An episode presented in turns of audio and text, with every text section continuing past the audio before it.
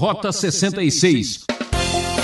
Toda a diversidade de línguas ah, que estão lá vão ser anuladas quando eles falam língua desconhecida e essa língua é interpretada e todos acabam se unindo.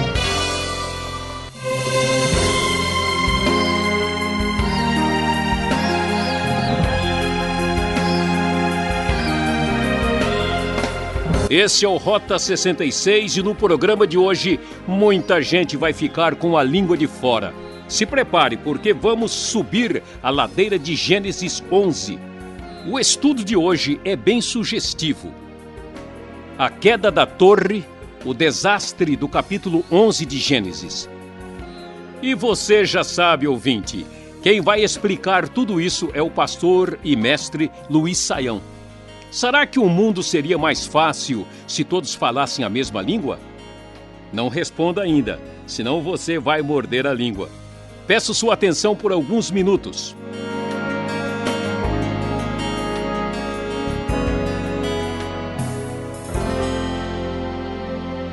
Rota 66 A queda da torre, o desastre do 11 de Gênesis. Capítulo 11 do livro de Gênesis, a história da Torre de Babel. Lendo o texto sagrado, nós vamos encontrar as seguintes palavras: No mundo todo havia apenas uma língua, um só modo de falar. Saindo os homens do Oriente, encontraram uma planície em Sineá e ali se fixaram. Disseram uns aos outros: Vamos fazer tijolos e queimá-los bem. Usavam tijolos em lugar de pedras e piche em vez de argamassa. Depois disseram: Vamos construir uma cidade com uma torre que alcance os céus. Assim nosso nome será famoso e não seremos espalhados pela face da terra. O Senhor desceu para ver a cidade e a torre que os homens estavam construindo e disse: O Senhor, eles são um só povo, falam uma só língua e começaram a construir isso. Em breve nada poderá impedir o que planejam fazer. Venham Desçamos e confundamos a língua que falam para que não entendam mais uns aos outros. Assim o Senhor os dispersou dali por toda a terra e pararam de construir a cidade. Por isso foi chamada Babel, porque ali o Senhor confundiu a língua de todo mundo. Dali o Senhor os espalhou por toda a terra. Nós temos neste capítulo a história impressionante da Torre de Babel. Provavelmente um tipo de zigurate, uma espécie de templo antigo que era comum na Babilônia, cheio de escadas, feito para tentar chegar ao ponto mais alto para observar as estrelas. Quando lemos o texto, nós achamos um pouco estranho como é que pode um grupo de seres humanos querer construir uma torre ou uma cidade-torre que chegue até os céus. Bom, em primeiro lugar, o que merece a consideração que, de novo, nós estamos tendo aqui a ideia da cidade. Lembra lá em Gênesis 4, a cidade representa a arrogância e a autossuficiência do ser humano que está separado e afastado de Deus. Aqui, depois do dilúvio, depois de toda a disciplina e punição da parte de Deus, novamente o ser humano revela a sua intenção negativa contra o Criador. Portanto, agora a sua intenção é mais séria, não é só pecar, não é só desobedecer, não é construir uma cidade que seja uma torre que se eleve até o ponto de chegar ao céu. Ao ouvir isso, nós achamos muito estranho, mas convém lembrar que os antigos imaginavam que o céu estava mais ou menos a dois quilômetros de altura. Portanto, eles achavam que não seria tão difícil, tão impossível realmente chegar a invadir o espaço celestial. Essa torre, essa cidade perversa com a sua construção elevada, ela pretende subir até os céus. E aí, então, os homens que querem uh, rejeitar o domínio e o senhorio de Deus sobre a terra pretendem uma espécie de invasão celestial. Imagina só, nós ouvimos dos dramas sociais brasileiros como o caso dos sem terra. E aqui nós temos o caso dos sem céu, no sentido negativo do termo, que querem invadir e se apossar indevidamente do espaço da divindade e tomar o lugar de Deus, decretando uma espécie de invasão uh, celestial por parte dos seres humanos. O surpreendente é vermos que há uma união para fazer o mal. Muito difícil concentrar e unir as pessoas para um determinado objetivo positivo. Mas tantas vezes para fazer aquilo que não é correto é muito fácil. Aqui nós vemos uma unidade, uma unidade linguística, uma espécie de unidade completa na intenção de fazer aquilo que era incorreto. E quando vemos o que está por trás desta união perversa, ficamos surpresos, porque o texto sagrado vai nos mostrar que a intenção era fugir da punição de Deus. O homem perdera o jardim lá no início de Gênesis. Caim perdera a sua relação de proximidade com Deus. Nós temos o exemplo terrível da punição que caiu sobre a terra no caso do dilúvio, e agora a intenção dos homens ao construir a torre maligna que foi derrubada no capítulo 11 de Gênesis é construir esta cidade com a torre para que o nome deles fosse famoso e eles não fossem espalhados pela face da terra. A intenção de Deus, como foi vista já no capítulo 10, é que eles se espalhassem e povoassem a terra. Eles não querem obedecer, querem construir um reino à parte, o reino da cidade, que é o reino de autonomia e de autossuficiência humana, e fazer com que esse reino cresça até os limites mais absurdos de invadir o uh, lugar de Deus, o espaço divino para destroná-lo de lá. A razão de todo esse projeto é fugir da punição divina, fugir dos resultados do pecado e, além disso, ainda tentar confrontar o próprio Deus de maneira absolutamente absurda. E o que acontece? Deus então vai agir com a sua intervenção especial e impedir que estes homens pudessem ter união. Novamente, o juízo divino estabelece o que podemos chamar de diversidade da raça humana, de fragmentação de pessoas. Agora, nós temos os grupos que Deus permite que se estabeleçam no mundo, que são grupos diferentes e distintos, que têm muita diversidade entre um e o outro, para que não haja uma união mundial. Essa união mundial, independente de Deus, certamente será uma união para fazer o mal. Então o Senhor confundiu a língua de todo mundo. E essa palavra Babel, que no final das contas lembra de fato a Babilônia, que é o contexto aqui que se tem em vista na mente do autor, e a palavra também um trocadilho com a ideia de confusão uh, por causa do que aconteceu com a língua de todo mundo. E o Senhor, então, através disso, fez com que os povos se espalhassem por toda a terra. Então, vamos ver que a, a, a, fragmentação, a grande diversidade humana também tem origem nesse texto, nessa espécie de atitude arrogante de desobediência humana. O que é muito interessante é prestar atenção que a Torre de Babel ela está diretamente relacionada na Bíblia com a oposição que temos em relação a ela no caso do Pentecostes. Nós vamos ver que no Pentecostes nós temos o que lá no livro de Atos, capítulo 2? Nós temos a descida do Espírito Santo, a, na ocasião em que se concretiza a união da Igreja de Cristo e pessoas dos mais diferentes grupos se tornam unidos ali. Então veja só, enquanto que o movimento na Torre de Babel é de subir, de sair da terra para alcançar os céus, lá no Pentecoste nós temos um movimento que sai dos céus para alcançar a terra. Um movimento diferente na seta de direção. Enquanto nós temos aqui um movimento causado e motivado unicamente pelo ser humano, pelo homem, na sua autonomia independente de Deus, lá no Pentecostes o movimento é causado pela ação do Espírito Santo de Deus. Aqui, no livro de Gênesis, capítulo 11, nós vemos uma unidade que foi desfeita por causa do pecado e virou uma fragmentação, uma grande variabilidade de grupos linguísticos e étnicos diferentes. Lá no Pentecostes vai ser o contrário. Toda a diversidade de línguas ah, que estão lá vão ser anuladas quando eles falam língua desconhecida e essa língua é interpretada e todos acabam se unindo. Então, isso significa que a unidade humana independente de Deus é maldição, destruição e não chega a lugar algum.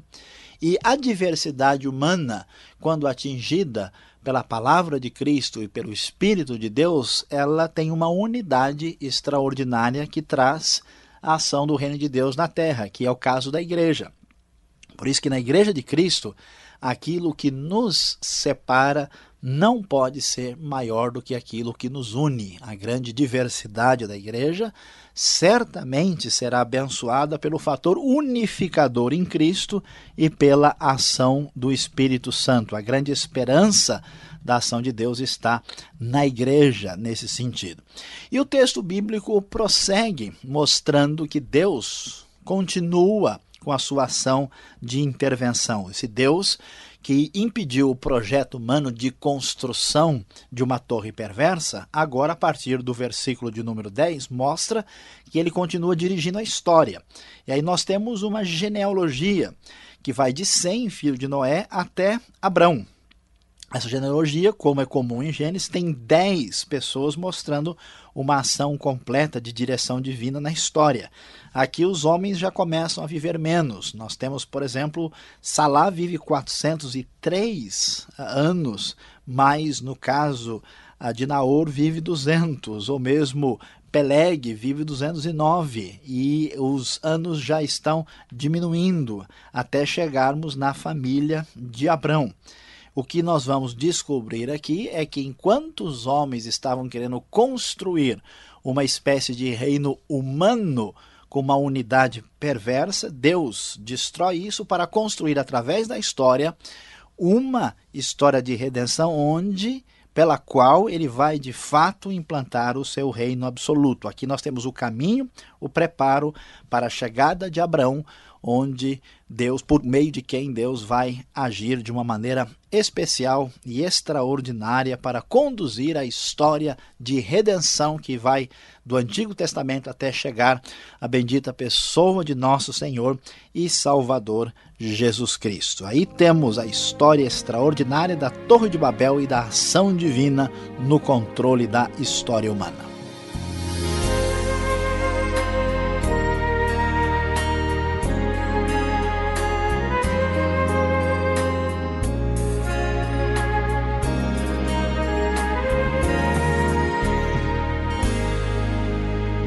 O programa Rota 66, O Caminho para Entender o Ensino Teológico dos 66 livros da Bíblia.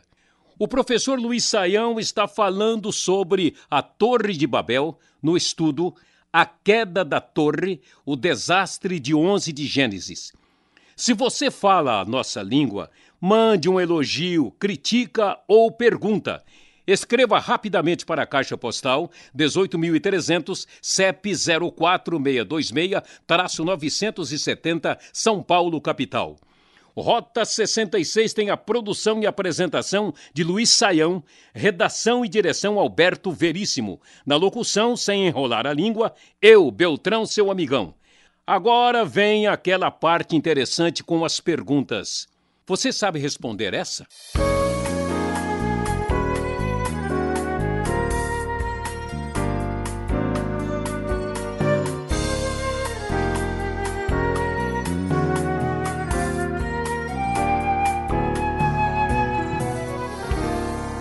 Voltando novamente aqui, Saião, com as minhas perguntas.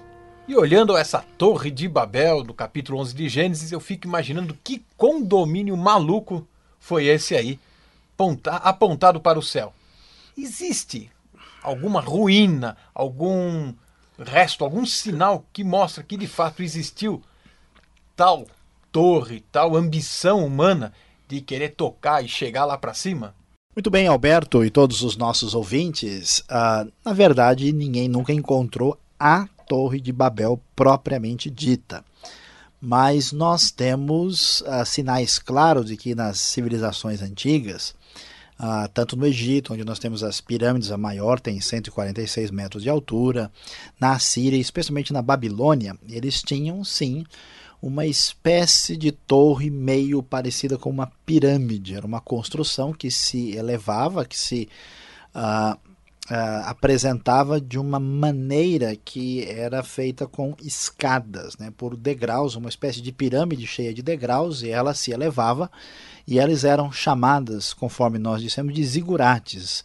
Uh, os babilônios davam muito valor aos astros, acreditando que eles influenciavam demais na vida da Terra e, portanto, usavam essas torres para praticar uma, uma, espécie de mistura de astrologia com astronomia. Né? Eles a, a, observavam os planetas, estrelas e, e, então faziam também interpretações religiosas a, desses corpos celestes. Então, estes zigurates e esses templos em forma de edifícios que cresciam para o alto foram encontrados e não há dúvida que a, a, ideia por trás da Torre de Babel, no capítulo 11 de Gênesis, tem relação com esse tipo de mentalidade da Babilônia. Então, nesse sentido, nós temos paralelo já muito bem uh, definido pela arqueologia. Uma espécie de aspiral, né? Vai subindo, tem alguma coisa a ver com isso, né? Ou seja, a engenharia da época, ela também não passava de tantos metros de altura, né? Queriam, mas nem tanto. Agora, já que eles estavam lá tão empenhados trabalhando para atingir o céu, que língua era essa que eles estavam usando? Qual era o idioma oficial da época? Já que a partir daí, né, começaram a existir os cursinhos, né? Língua para isso, língua para aquilo, começa a dividir. Existe algum idioma, alguma língua sagrada, né? Que a gente pode dizer, olha, essa sim, né? É original. Como é que fica esse negócio de mudar as linguagens né, de toda a humanidade?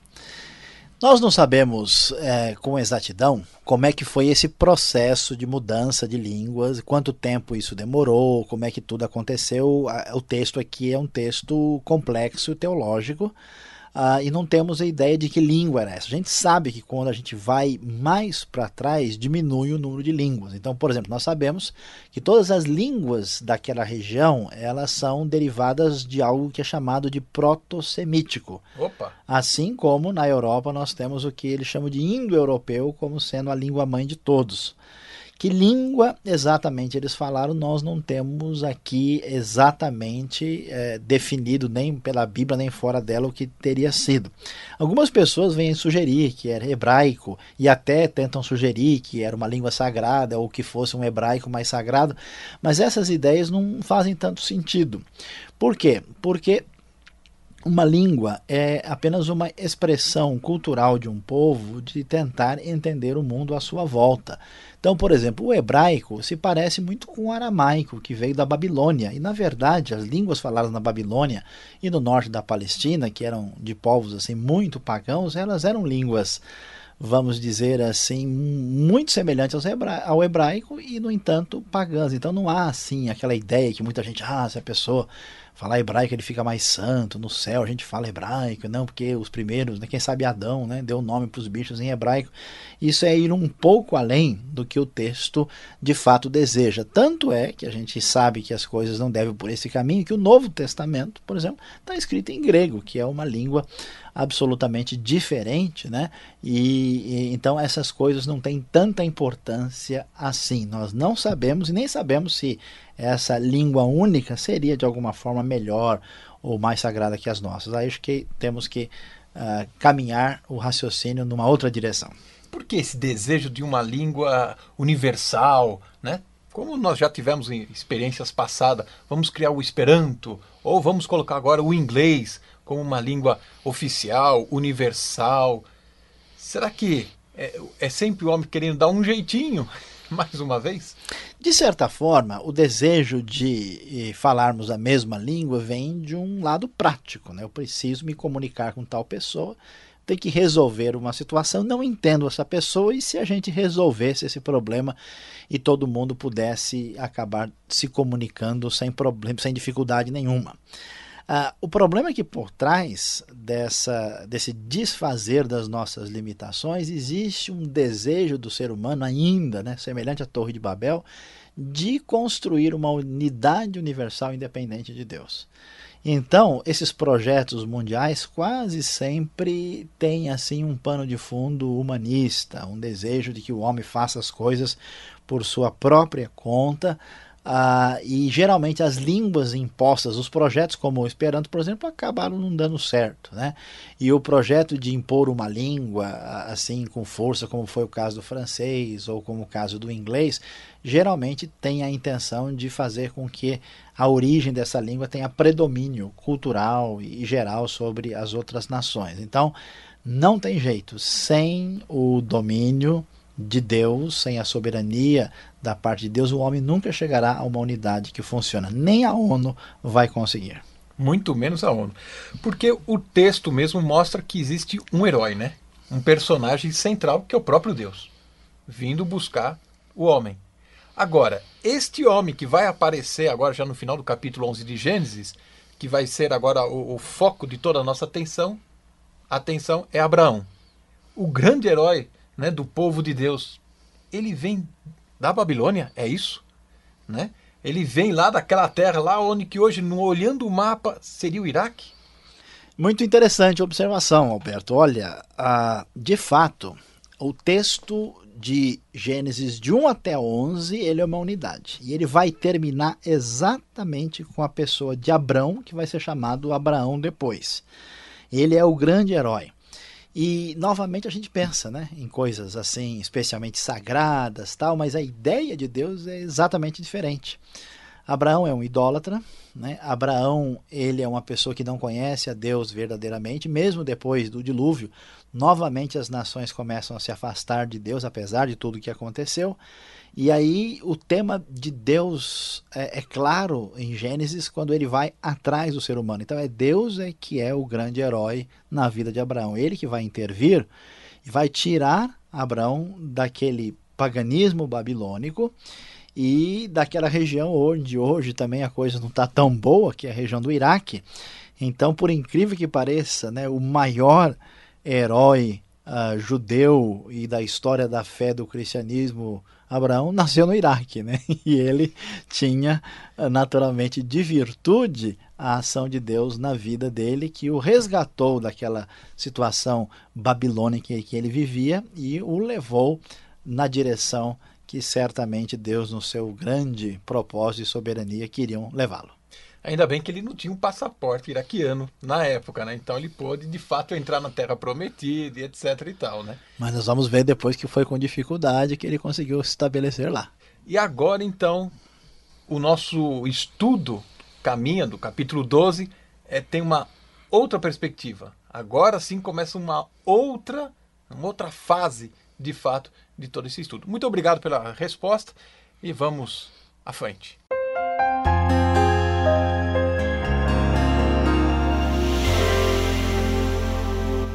Chegamos ao momento da nossa aplicação, o que podemos aprender da história da Torre de Babel.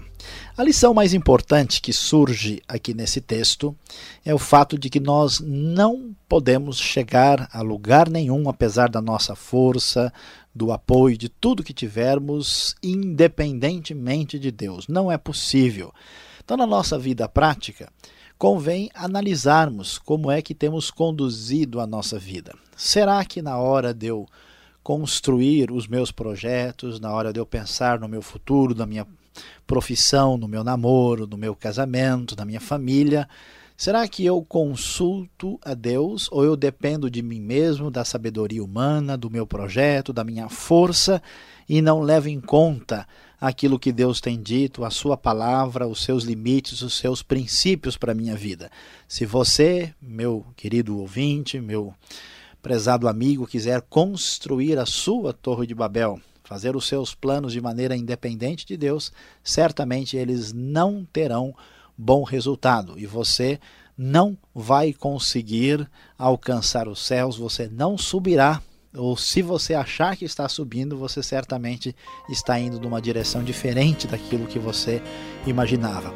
É importante dependemos de Deus e entender que Ele conduz a história, que só seremos grandes se nos abaixarmos e nos humilharmos juntamente com Ele para chegarmos na posição certamente que Ele deseja para nós. Não se esqueça, coloque Deus nos seus planos e os seus princípios na sua vida. Não construa uma torre que fatalmente cairá tremendamente num estrondo absolutamente ensurdecedor. Deus abençoe a sua vida.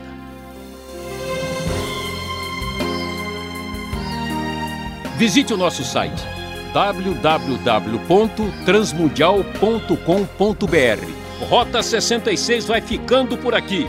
Espero você no próximo programa nesta mesma emissora e horário. Um forte abraço e fiquem na paz do Senhor.